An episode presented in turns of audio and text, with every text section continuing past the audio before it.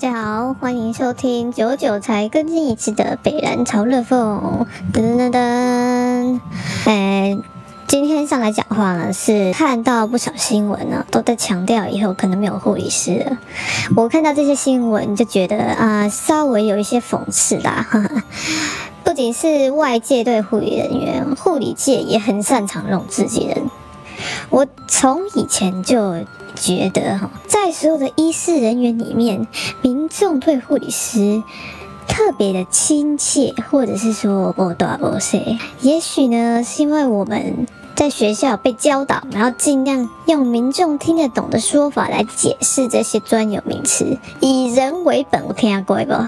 嗯，也有一些工作内容比较贴近生活琐事，翻身啊、铺床啊、折棉被啊、弄枕头套啦。又也许呢，我们最贴身照顾。每班去 check 病人，可以及时把病人的变化立刻报告给医师处置，然后病人才会获得改善。啊，结果病人都觉得是因为医师的处置改善，而不是因为护理师发现医师处置，所以你才获得改善。也许还有很多原因啊。但几十年以来，感觉护理师比较像医疗界的辅助角色，很常被呼来唤去。嗯，疫情的时候需要多的一线人力，他就灌输你哦，这是你的使命，请大家多多帮忙，请有护理师执照的哪里需要人，请你来帮忙。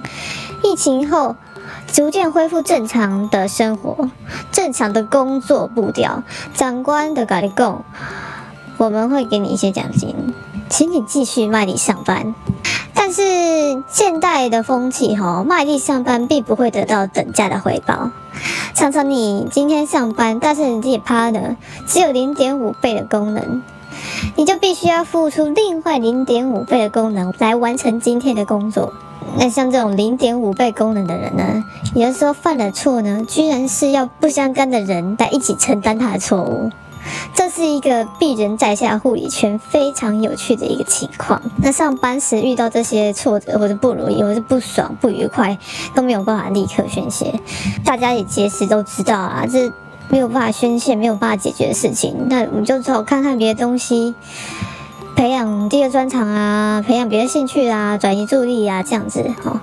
但是只要你回去上班，这些问题又都会重新回到你的面前嚣张，很像在说。啊，你不要忘记，我会一直在这里陪着你，直到世界的尽头。哈哈哈。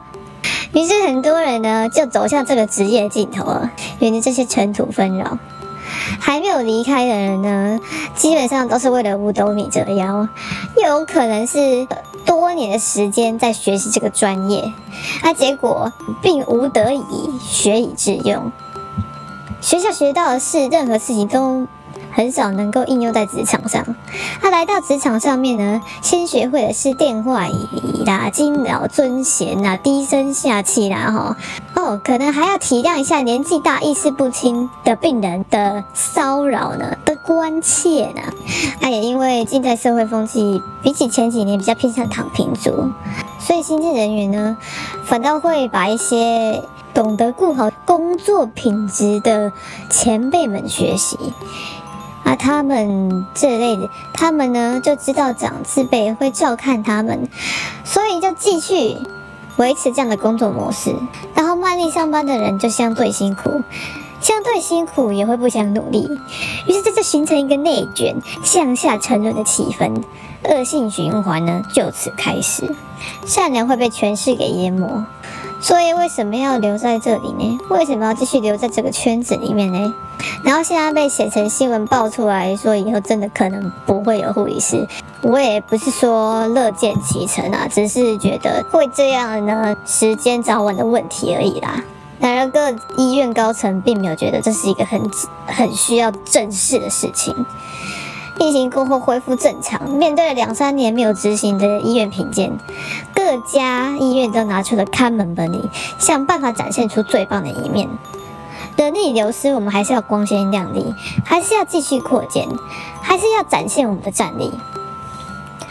有一句话叫做“失去了才懂得珍惜”，但是他们失去了却还不懂得珍惜。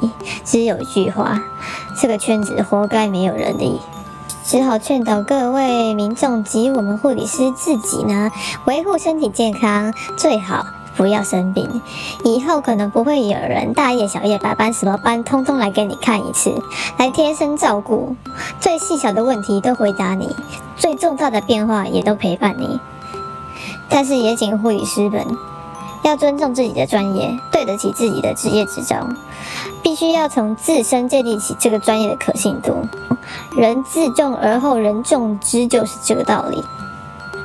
也许过了五十年后，一样的问题还是会再出现，这就会让我很想要看看没有护理师之后，这个社会的对策是什么。